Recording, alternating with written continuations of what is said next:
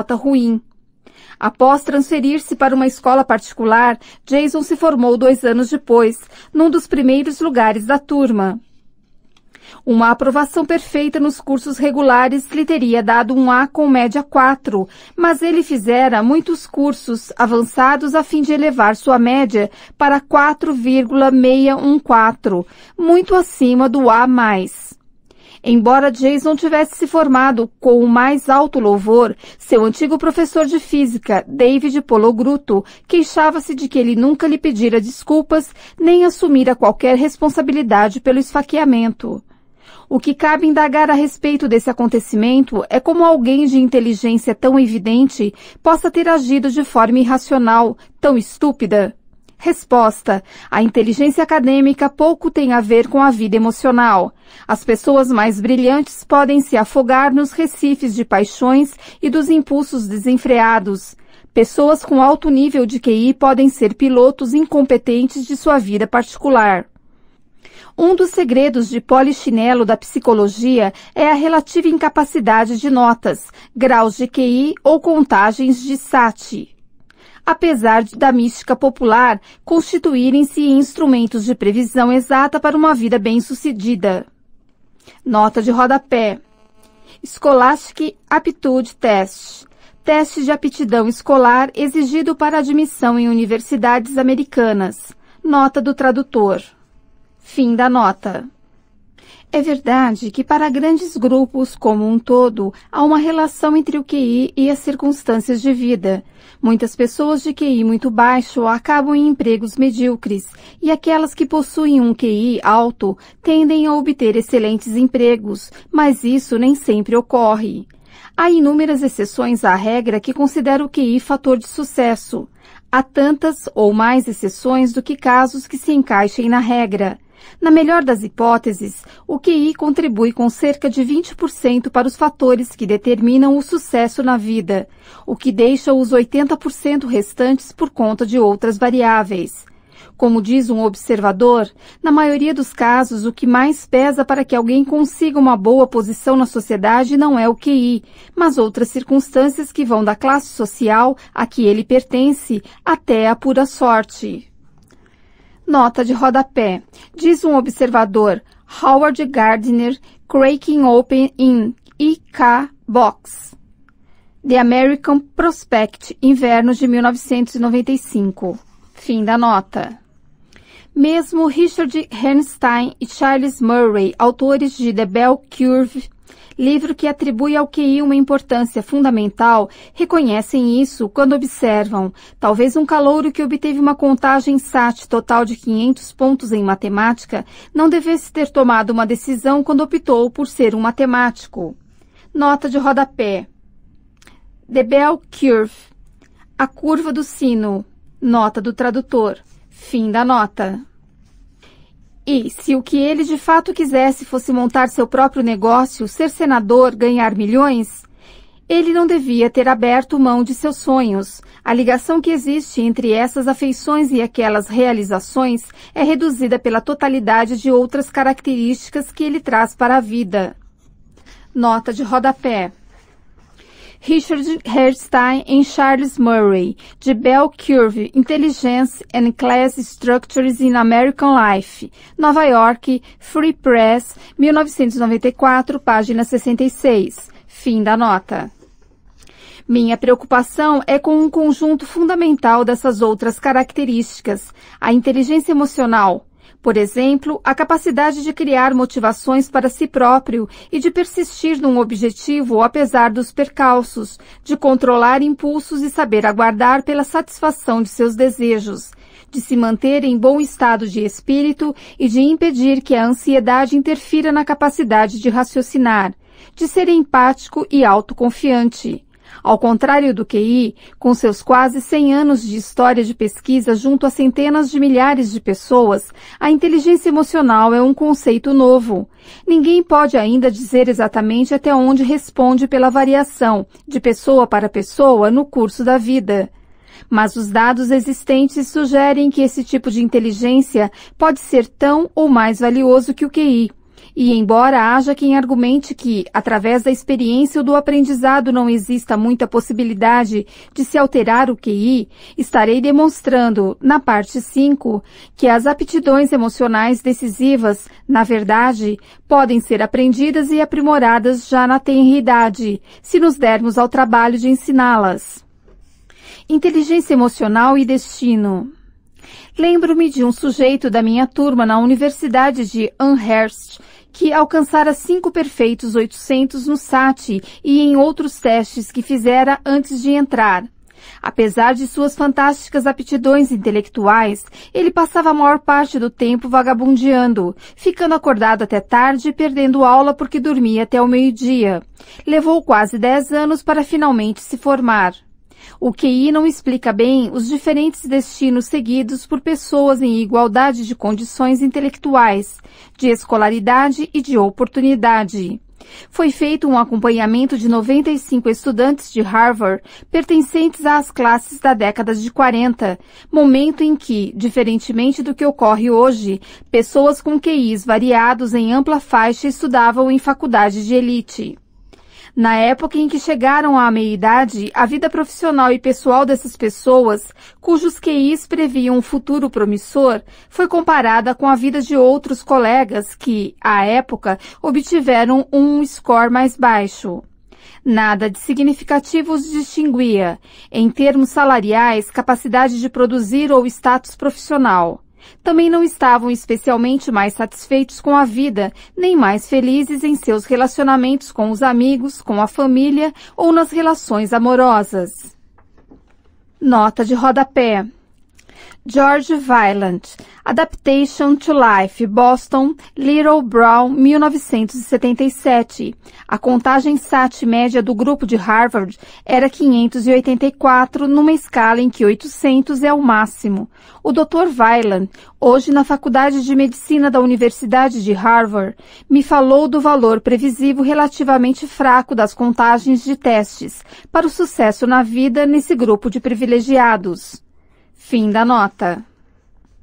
Acompanhamento semelhante foi feito até a meia-idade junto a 450 garotos, a maioria filhos de imigrantes, dois terços dos quais vinham de famílias que viviam a expensas da Previdência Social.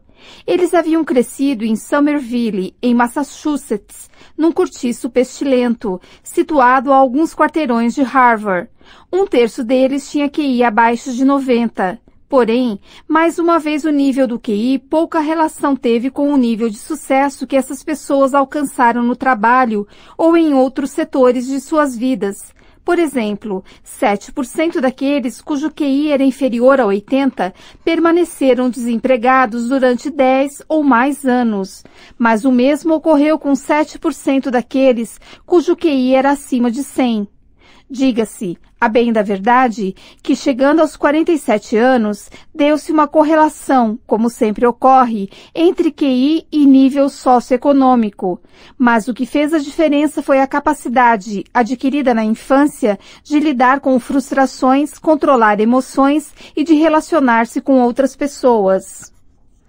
Nota de rodapé. J.K. Felsman e G.E. Weiland. Resilient Children and as Adults. A 40-Year Study, em E.J. Anderson e B.J. Kohler, editores.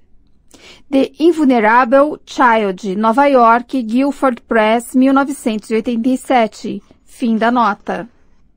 Consideremos também dados fornecidos por um estudo ainda em andamento referentes a 81 primeiros de turma das classes de 1981 de escolas de segundo grau de Illinois. Na faculdade, continuaram a manter um bom desempenho, tirando excelentes notas, mas, ao beirarem os 30 anos, haviam alcançado apenas níveis medianos de sucesso.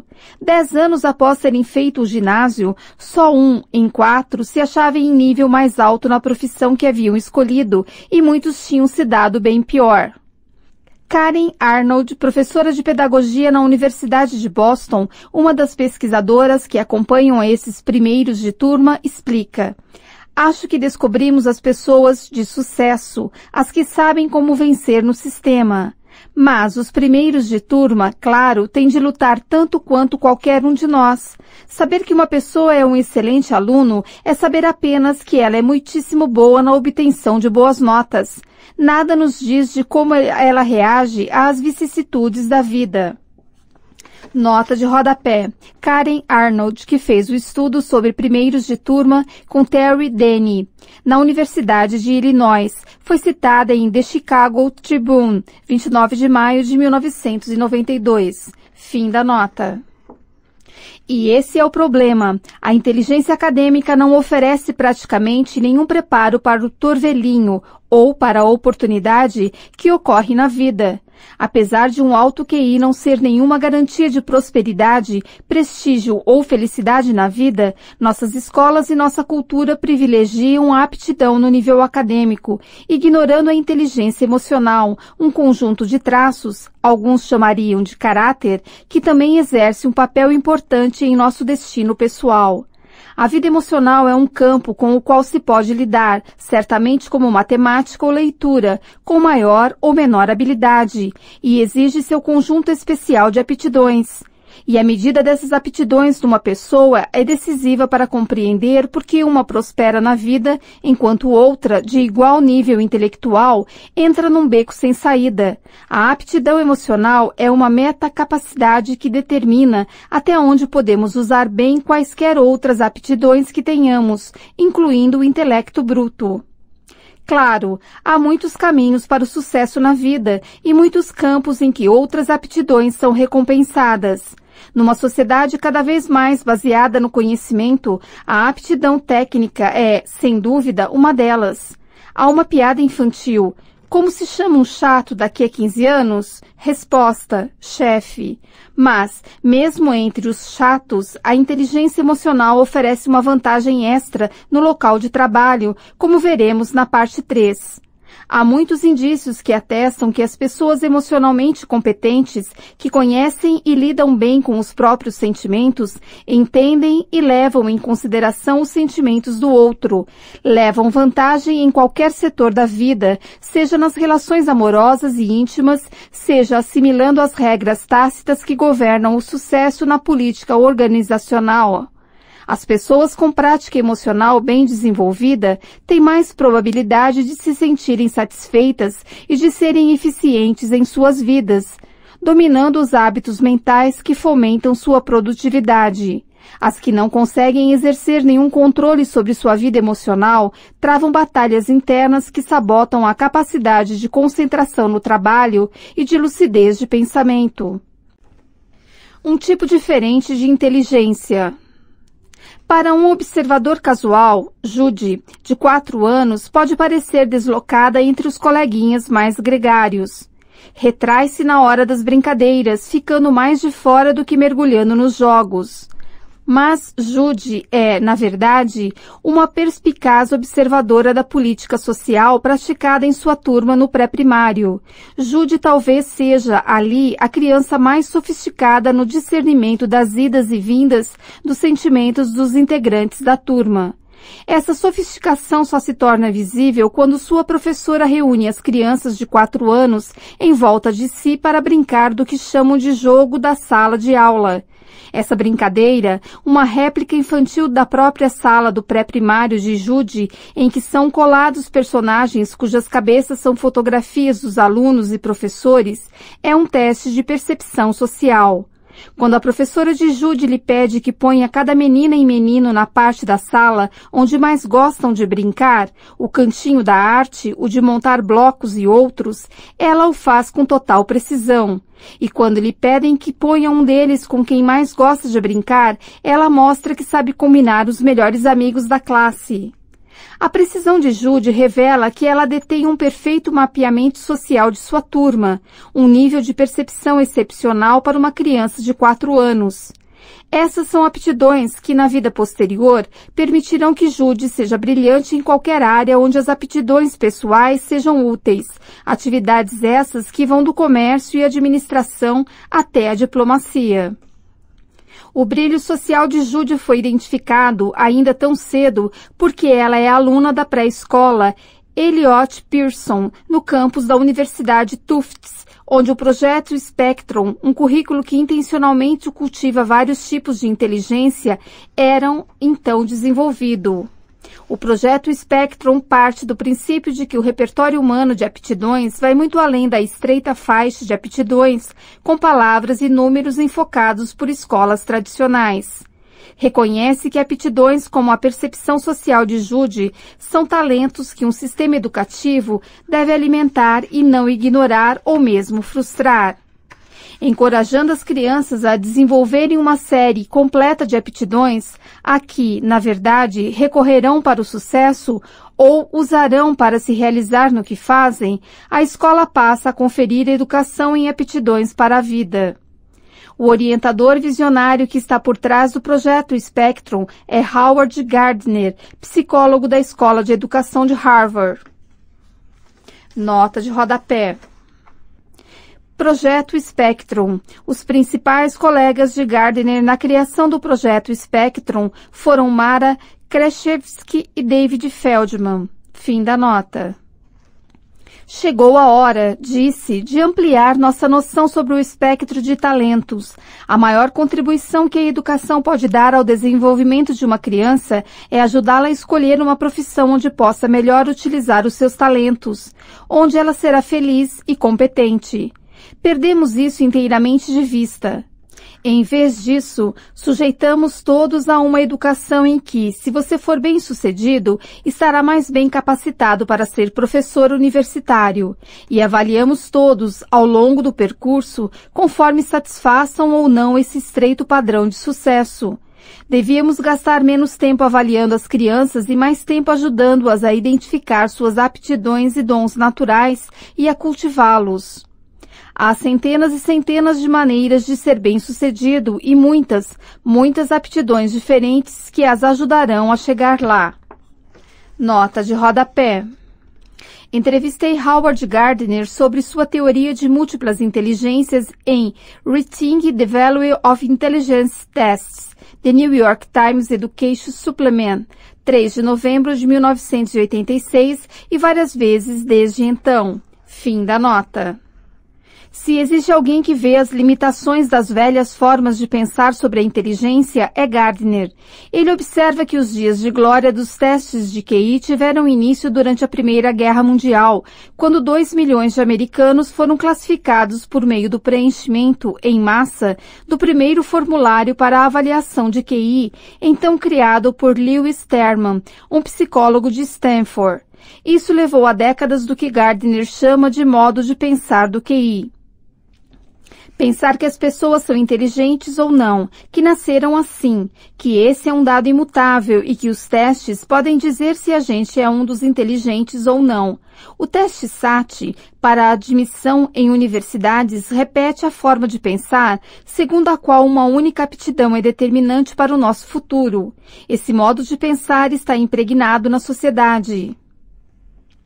O influente livro de Gardner Frames of Mind, de 1983, foi um manifesto de contestação à visão do QI. Ali, o que o autor coloca é que não há um tipo específico monolítico de inteligência decisiva para o sucesso na vida, mas sim um amplo espectro de inteligências com sete variedades principais. Nota de rodapé. Frames of Mind, estados de espírito, nota do tradutor. Fim da nota.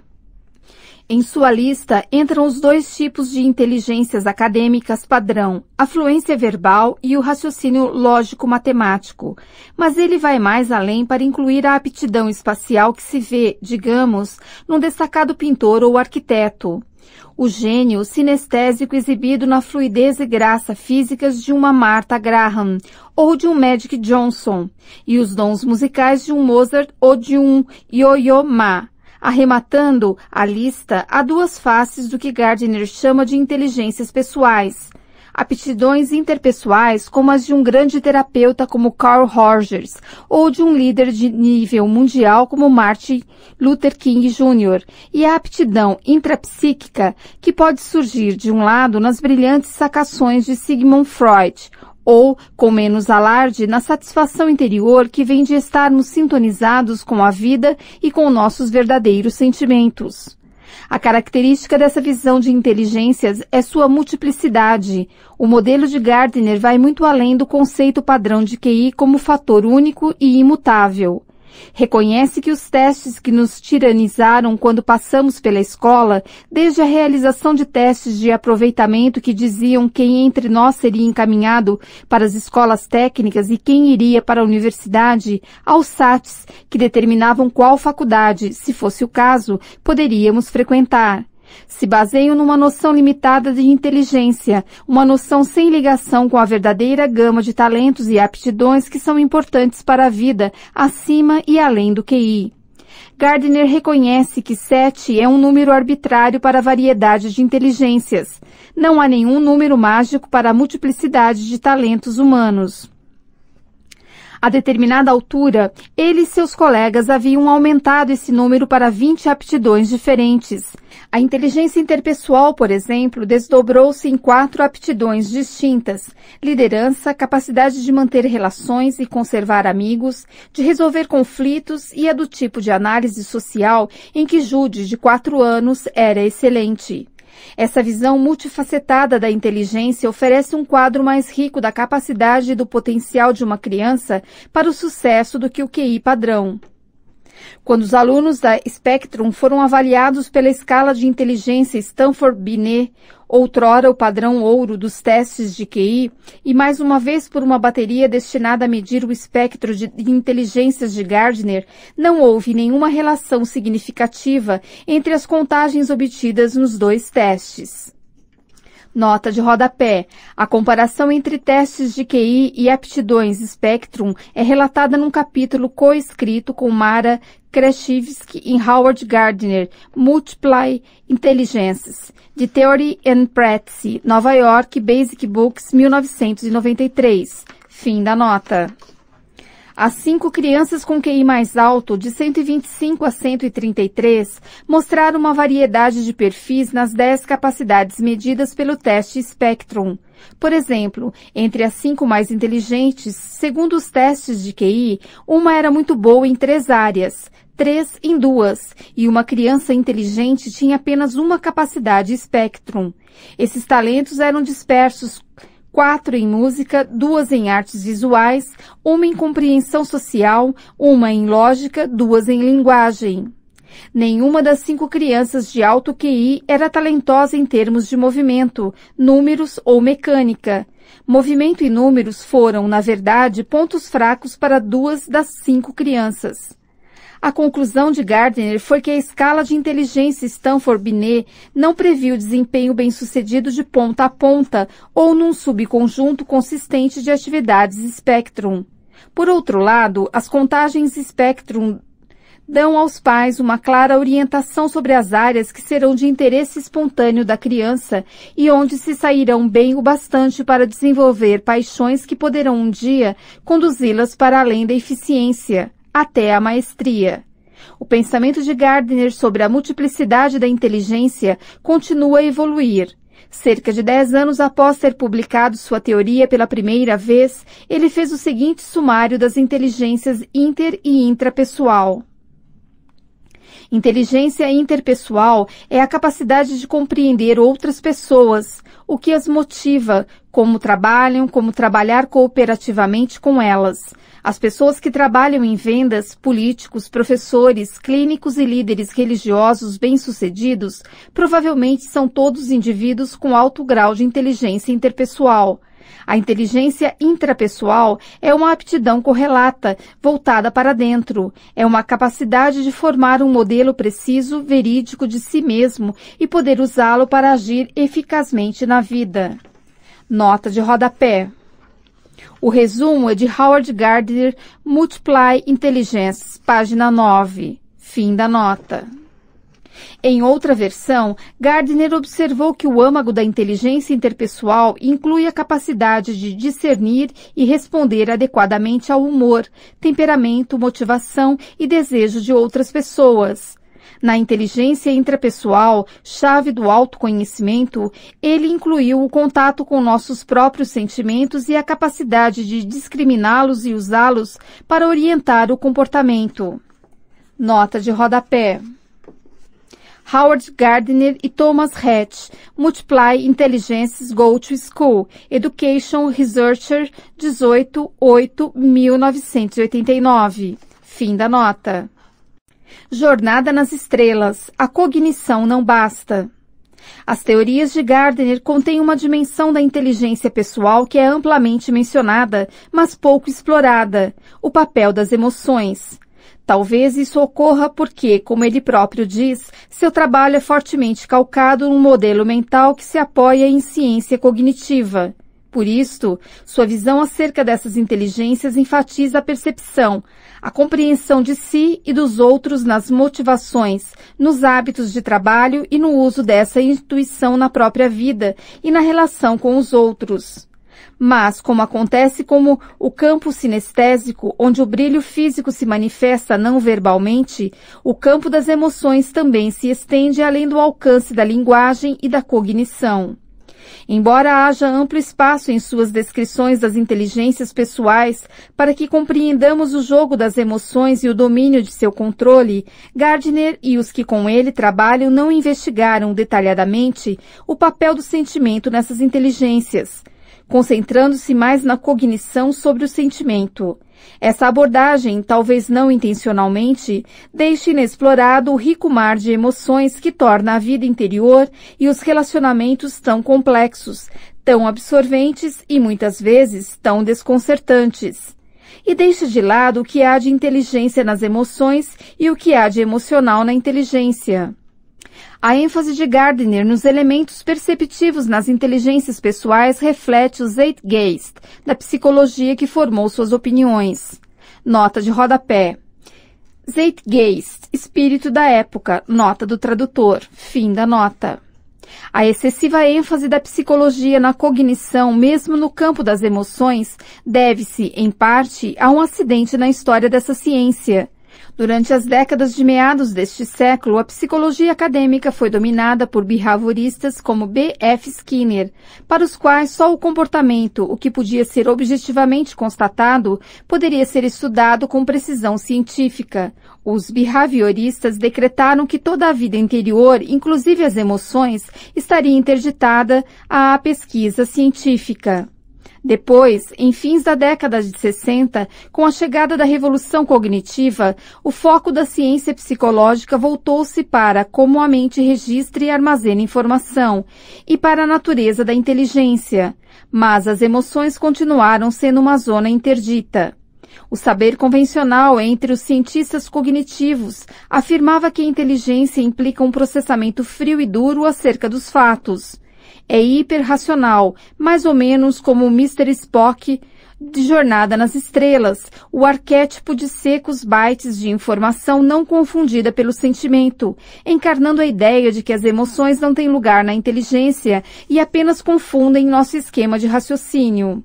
Os cientistas cognitivos que abraçaram essa opinião foram seduzidos pelo computador como modelo operacional da mente, esquecendo que, na realidade, os úmidos programas e peças cerebrais boiam numa poça pegajosa e latejante de produtos neuroquímicos, em nada semelhante ao silício ordenado e sanitizado que gerou a metáfora orientadora da mente.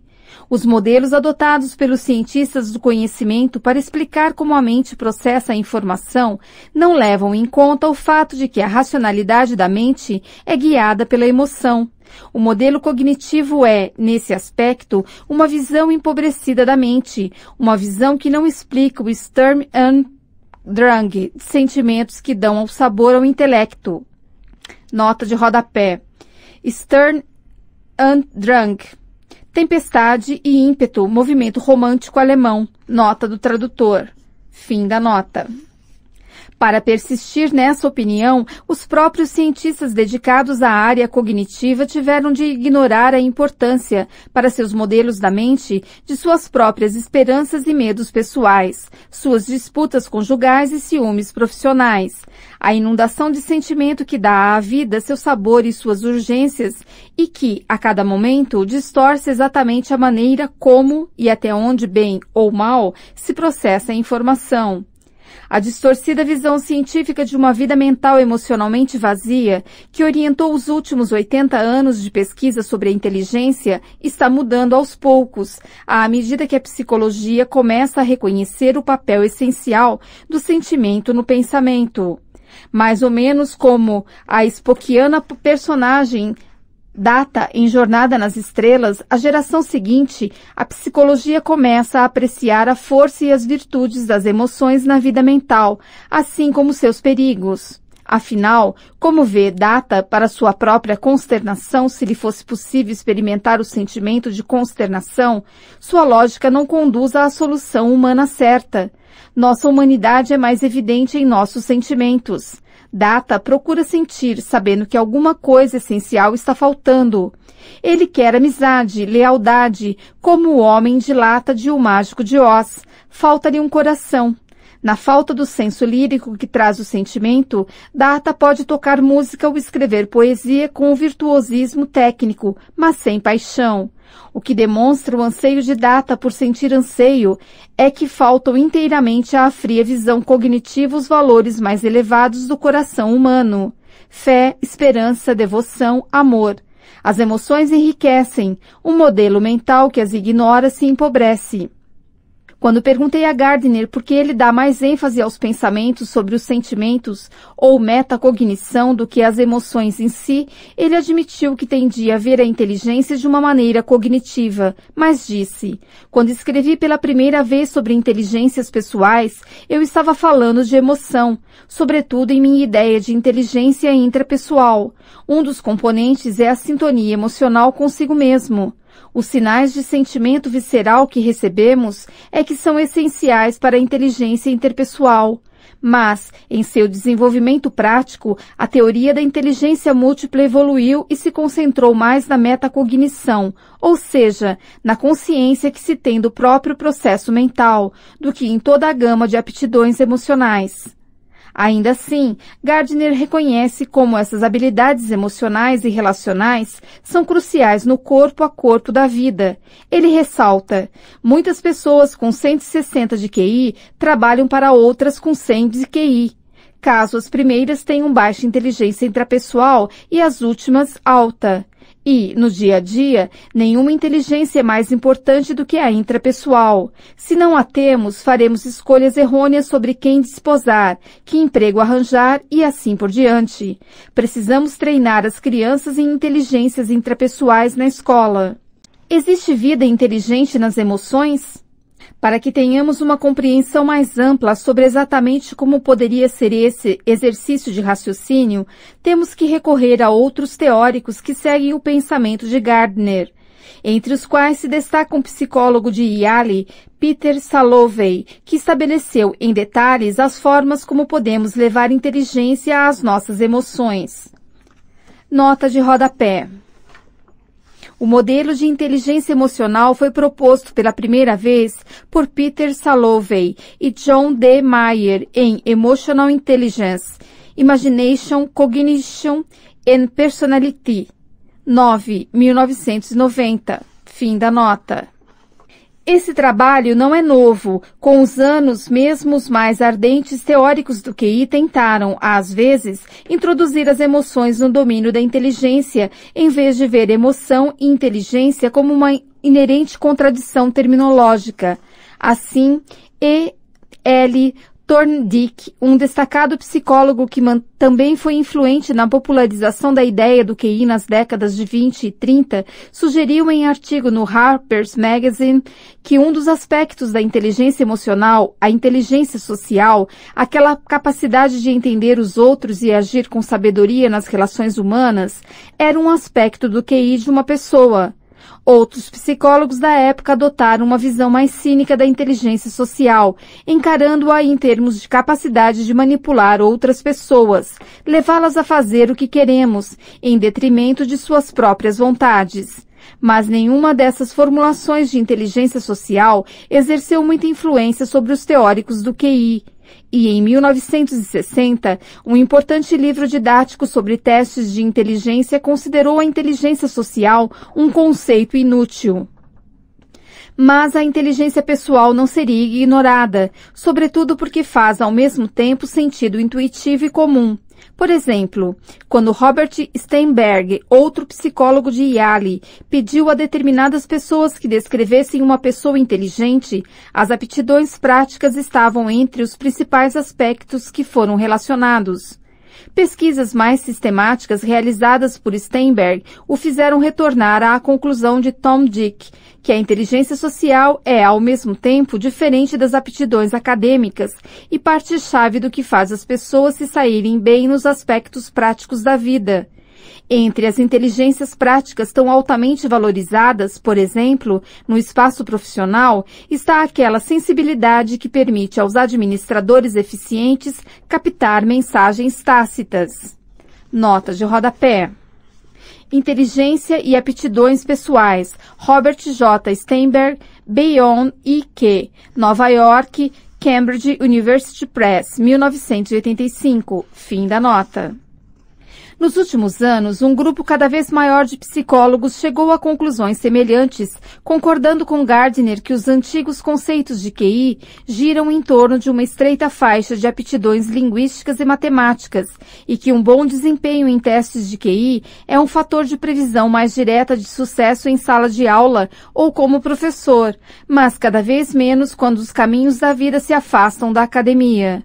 Esses psicólogos, entre eles Steinberg e Salovey, adotaram uma visão mais ampla de inteligência, tentando reinventá-la em termos do que é necessário para viver bem a vida. E essa linha de investigação retoma o conhecimento de como, exatamente, é crucial a inteligência pessoal ou emocional. Salovey inclui as inteligências pessoais de Gardner em sua definição básica de inteligência emocional, expandindo essas aptidões em cinco domínios principais. Nota de rodapé. A definição básica de inteligência emocional está em Salovey e Mayer, Emotional Intelligence, página 189. Fim da nota. 1. Um, conhecer as próprias emoções. Autoconsciência, reconhecer um sentimento quando ele ocorre, é a pedra de toque da inteligência emocional. Como veremos no capítulo 4, a capacidade de controlar sentimentos a cada momento é fundamental para o discernimento emocional e para a autocompreensão. A incapacidade de observar nossos verdadeiros sentimentos nos deixa à mercê deles. As pessoas mais seguras acerca de seus próprios sentimentos são melhores pilotos de suas vidas, tendo uma consciência maior de como se sentem em relação a decisões pessoais, desde com quem se casar a que emprego aceitar. 2. Lidar com emoções. Lidar com os sentimentos para que sejam apropriados é uma aptidão que se desenvolve na autoconsciência. O capítulo 5 vai examinar a capacidade de confortar-se, de livrar-se da ansiedade, tristeza ou irritabilidade que incapacitam e as consequências resultantes do fracasso nessa aptidão emocional básica. As pessoas que são fracas nessa aptidão vivem constantemente lutando contra sentimentos de desespero, enquanto outras se recuperam mais rapidamente dos reveses e perturbações da vida. 3. Motivar-se. Como mostrará o capítulo 6, pôr as emoções a serviço de uma meta é essencial para centrar a atenção para a automotivação e a maestria e para a criatividade. O autocontrole emocional, saber adiar a satisfação e conter a impulsividade, está por trás de qualquer tipo de realização. E a capacidade de entrar em estado de fluxo possibilita excepcionais desempenhos. As pessoas que têm essa capacidade tendem a ser mais produtivas e eficazes em qualquer atividade que exerçam. 4. Reconhecer emoções nos outros. A empatia, outra capacidade que se desenvolve na autoconsciência emocional, é a aptidão pessoal fundamental. O capítulo 7 investigará as raízes da empatia, o quanto nos custa não saber escutar as emoções e os motivos pelos quais a empatia gera altruísmo. As pessoas empáticas estão mais sintonizadas com os sutis sinais do mundo externo que indicam o que os outros precisam ou o que querem. Isso as torna bons profissionais no campo assistencial, no ensino, vendas e administração. 5. Lidar com relacionamentos. A arte de se relacionar é, em grande parte, a aptidão de lidar com as emoções dos outros. O capítulo 8 examina a competência e a incompetência e as aptidões específicas envolvidas. São as aptidões que reforçam a popularidade, a liderança e a eficiência interpessoal. As pessoas excelentes nessas aptidões se dão bem em qualquer coisa que dependa de interagir tranquilamente com os outros. São estrelas sociais. Claro, as pessoas diferem em suas aptidões em cada um desses campos. Alguns de nós podemos ser bastante hábeis no lidar, digamos, com nossa ansiedade, mas relativamente ineptos no confortar os aborrecimentos de outra pessoa. O que já sob nosso nível de aptidão é sem dúvida de ordem neural, mas, como veremos, o cérebro é admiravelmente flexível, em constante aprendizagem. As nossas falhas em aptidões emocionais podem ser remediadas em grande parte. Cada um desses campos representa um conjunto de hábitos e respostas que, com o devido esforço, pode ser aprimorado. QI e inteligência emocional, tipos puros. O QI e a inteligência emocional não são capacidades que se opõem, mas distintas. Todos nós misturamos acuidade intelectual e emocional. As pessoas de alto QI e baixa inteligência emocional, ou baixo QI e alta inteligência emocional, são, apesar dos estereótipos, relativamente raras. Na verdade, há uma ligeira correlação entre o QI e alguns aspectos da inteligência emocional, embora bastante pequena para que fique claro que se trata de duas entidades bastante independentes. Ao contrário dos famosos testes de QI, não há ainda nenhum formulário a ser preenchido que ateste uma contagem de inteligência emocional e talvez nunca venha a existir. Embora seja ampla a pesquisa sobre cada um de seus componentes, alguns deles, como a empatia, são mais bem testados pela amostragem da aptidão de fato de uma pessoa numa determinada tarefa. Por exemplo, mandá-la interpretar os sentimentos de uma pessoa num vídeo onde são exibidas expressões faciais. Entretanto, usando uma medição denominada maleabilidade do ego, que se assemelha bastante à inteligência emocional e inclui as principais aptidões sociais e emocionais, Jack Block, psicólogo na Universidade da Califórnia, em Berkeley, fez uma comparação dos dois tipos teóricos puros, pessoas de alto QI versus pessoas de altas aptidões emocionais. Nota de rodapé. QI versus Inteligência Emocional, manuscrito inédito de Jack Block, Universidade da Califórnia, em Berkeley, fevereiro de 1993. Block usa o conceito de maleabilidade do ego, em vez de inteligência emocional, mas observa que entre os principais componentes estão a autorregulação emocional, controle adaptável de impulso, o senso de autoeficácia e inteligência social. Como estes são elementos principais da inteligência emocional, a maleabilidade do ego pode ser vista como uma medição substituta da inteligência emocional, em grande parte como as contagens SAT o são do QI. Bloch analisou dados de um estudo longitudinal de cerca de 100 homens e mulheres na adolescência e início dos 20 anos e usou métodos estatísticos para avaliar a personalidade e correlatos comportamentais de alto QI independente de inteligência emocional e a inteligência emocional onde o QI não foi considerado. Ele constata que há uma modesta correlação entre QI e maleabilidade do ego, mas os dois são coisas independentes. Fim da nota. As diferenças são reveladoras. O tipo de alto QI puro, isto é, onde não é considerada a inteligência emocional, é quase uma caricatura do intelectual, capaz no domínio da mente, mas inepto no mundo pessoal. Os perfis diferem ligeiramente em homens e mulheres. O homem de alto QI é tipificado, o que não surpreende, por uma ampla gama de interesses e capacidades. É ambicioso e produtivo, previsível e obstinado, e desprovido de preocupação sobre si mesmo. É também inclinado a ser crítico e condescendente, fastidioso e inibido, pouco à vontade do ponto de vista sexual e sensual, inexpressivo e desligado, e emocionalmente frio. Por outro lado, os homens com alto grau de inteligência emocional são socialmente equilibrados, comunicativos e animados, não inclinados a receios ou a ruminar preocupações têm uma notável capacidade de engajamento com pessoas ou causas, de assumir responsabilidades e de ter uma visão ética. São solidários e atenciosos em seus relacionamentos. Têm uma vida emocional rica, mas correta.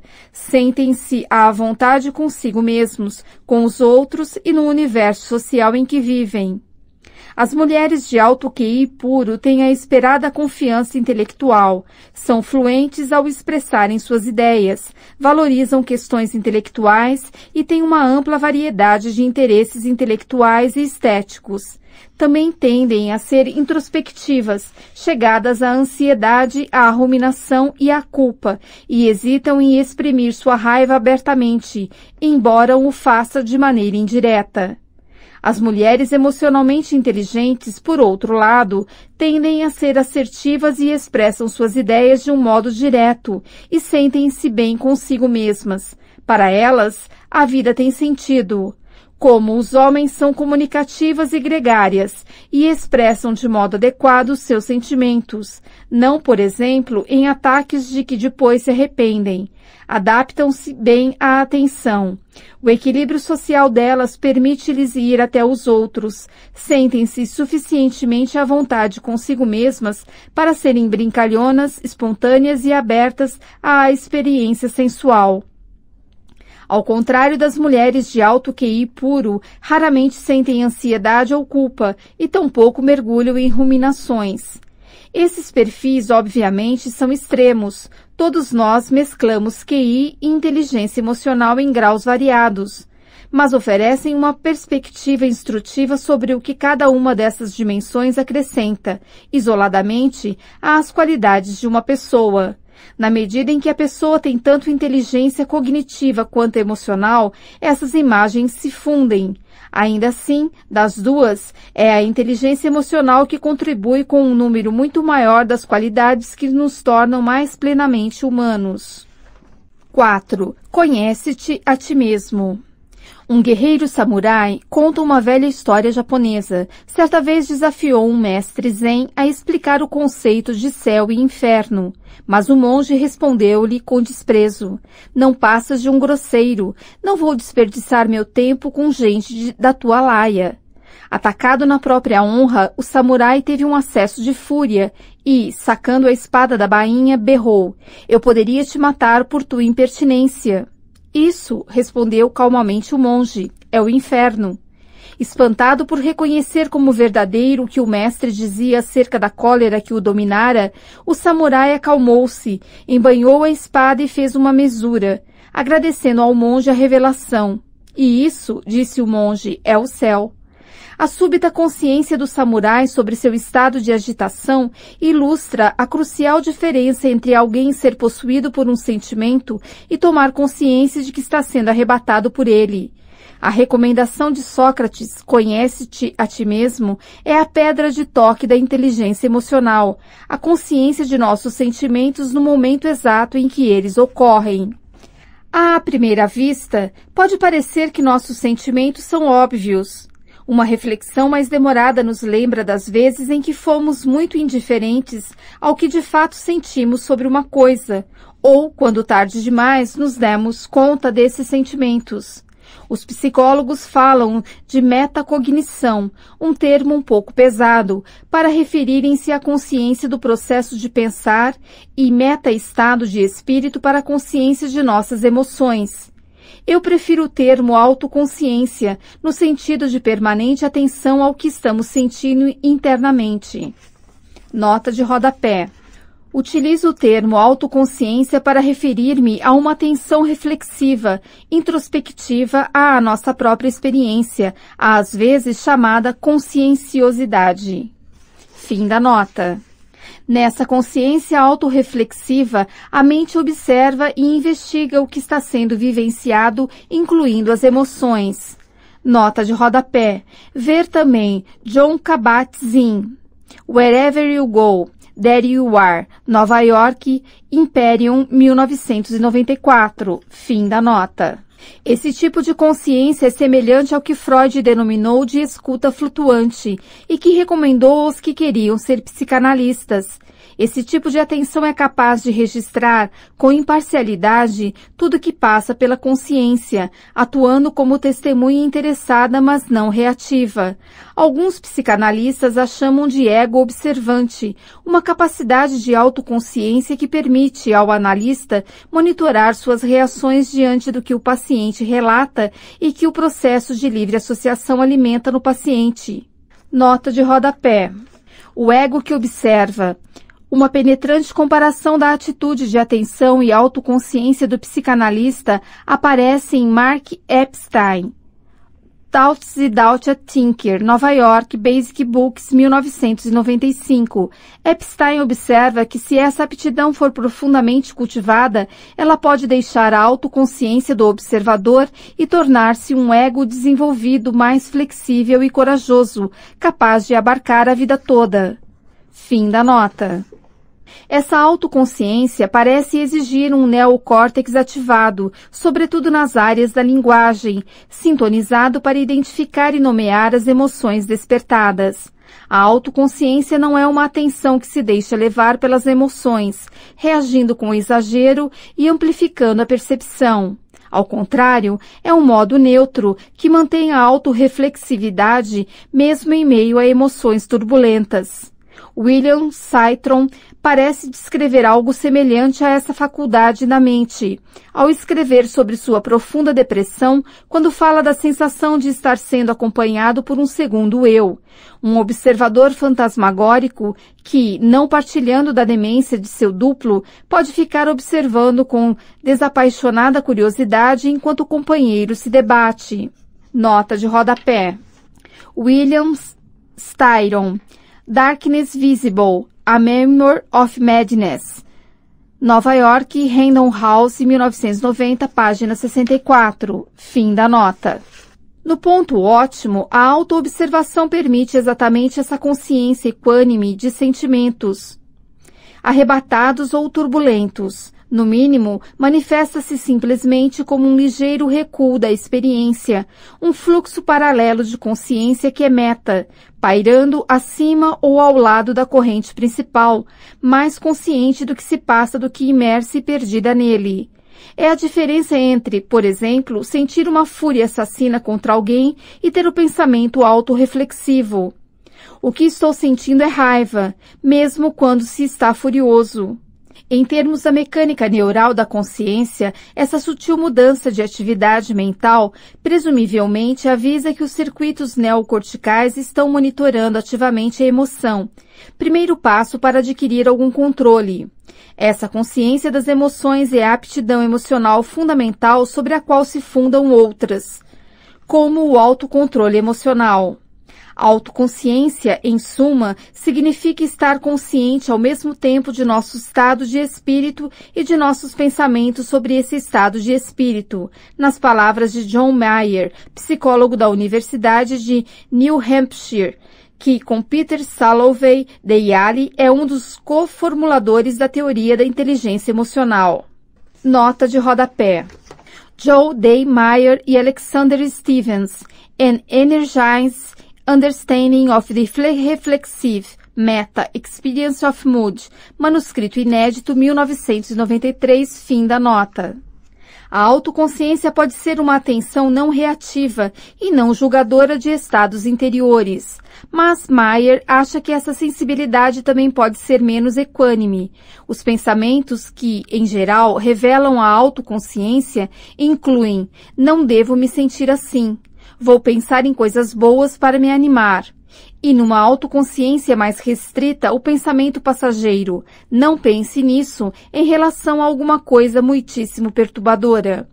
Embora haja uma distinção lógica entre estar consciente dos sentimentos e agir para mudá-los, Maier constata que para todos os fins práticos, as duas em geral se combinam. Reconhecer um estado de espírito negativo é querer livrar-se dele.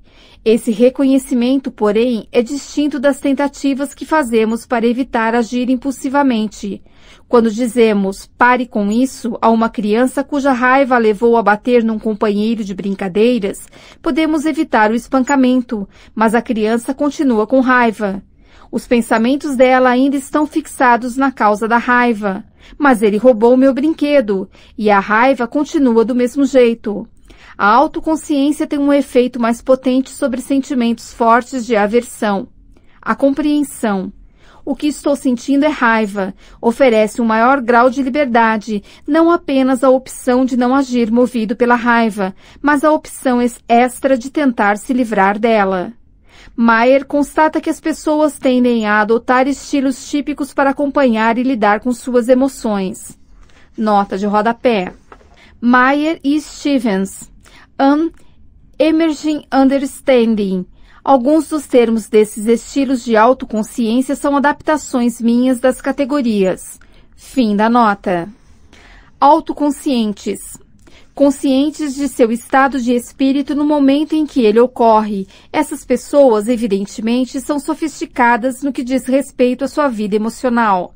A clareza com que sentem suas emoções pode reforçar outros traços de suas personalidades são autônomas e conscientes de seus próprios limites, gozam de boa saúde psicológica e tendem a ter uma perspectiva positiva sobre a vida.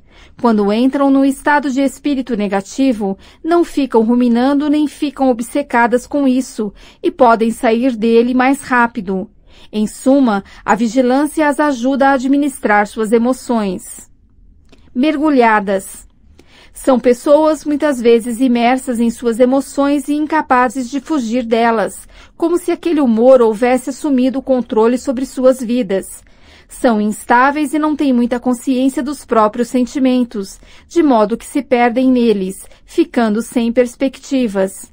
Em consequência, pouco fazem para tentar escapar desses estados de espírito negativos, achando que não são capazes de exercer controle sobre suas emoções. Muitas vezes se sentem esmagadas e emocionalmente descontroladas. Resignadas. Embora essas pessoas muitas vezes vejam com clareza o que estão fazendo, também tendem a aceitar seus estados de espírito e, portanto, não tentam mudá-los. Parece haver dois ramos do tipo resignado, pessoas que estão geralmente de bom humor e por isso pouca motivação têm para mudá-los, e as que, apesar de verem com clareza seus estados emocionais, são susceptíveis aos maus estados de espírito e os aceitam como um deixa rolar, nada fazendo para mudá-los apesar da aflição que sentem, um padrão encontrado, por exemplo, em pessoas deprimidas que se resignam ao seu desespero os apaixonados e os indiferentes. Imagine por um instante que você está num avião voando de Nova York para São Francisco. É um voo tranquilo, mas quando se aproxima das montanhas rochosas, o piloto fala pelo alto-falante. Senhoras e senhores, vamos entrar numa área de turbulência. Por favor, retornem às suas poltronas e apertem os cintos.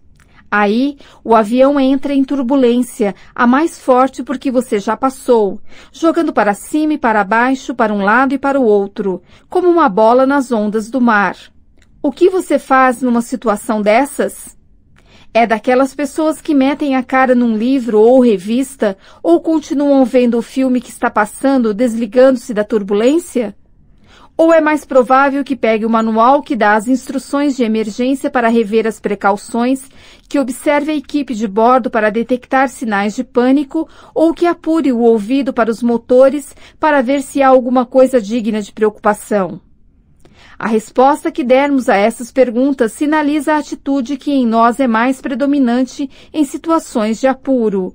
O cenário de um avião, aliás, compõe um teste psicológico criado por Suzanne Miller, psicóloga da Universidade Temple, destinado a avaliar se as pessoas tendem a ser vigilantes, acompanhando cuidadosamente cada detalhe de uma situação angustiante ou, ao contrário, lidam com esses momentos de ansiedade tentando se distrair. Essas duas formas de comportamento têm consequências bastante diferentes para a maneira como as pessoas percebem suas reações emocionais.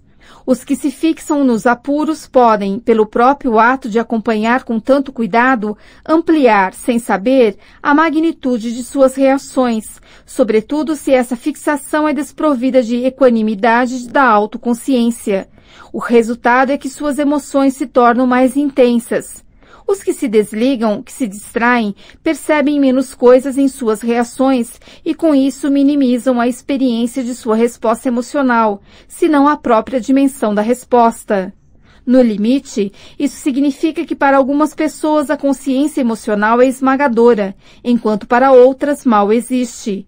É só pensar no universitário que, uma noite, descobre um início de incêndio em seu alojamento, pega um extintor e apaga o fogo.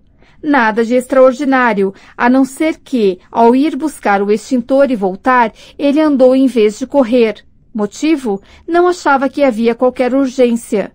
A história me foi contada por Edward Diener, psicólogo da Universidade de Illinois, em Urbana, que estuda a intensidade com que as pessoas vivem suas emoções. Nota de rodapé. A intensidade das emoções. Grande parte desse trabalho foi feito por ou com Randy Larsen, ex-aluno de Diener, hoje na Universidade de Michigan.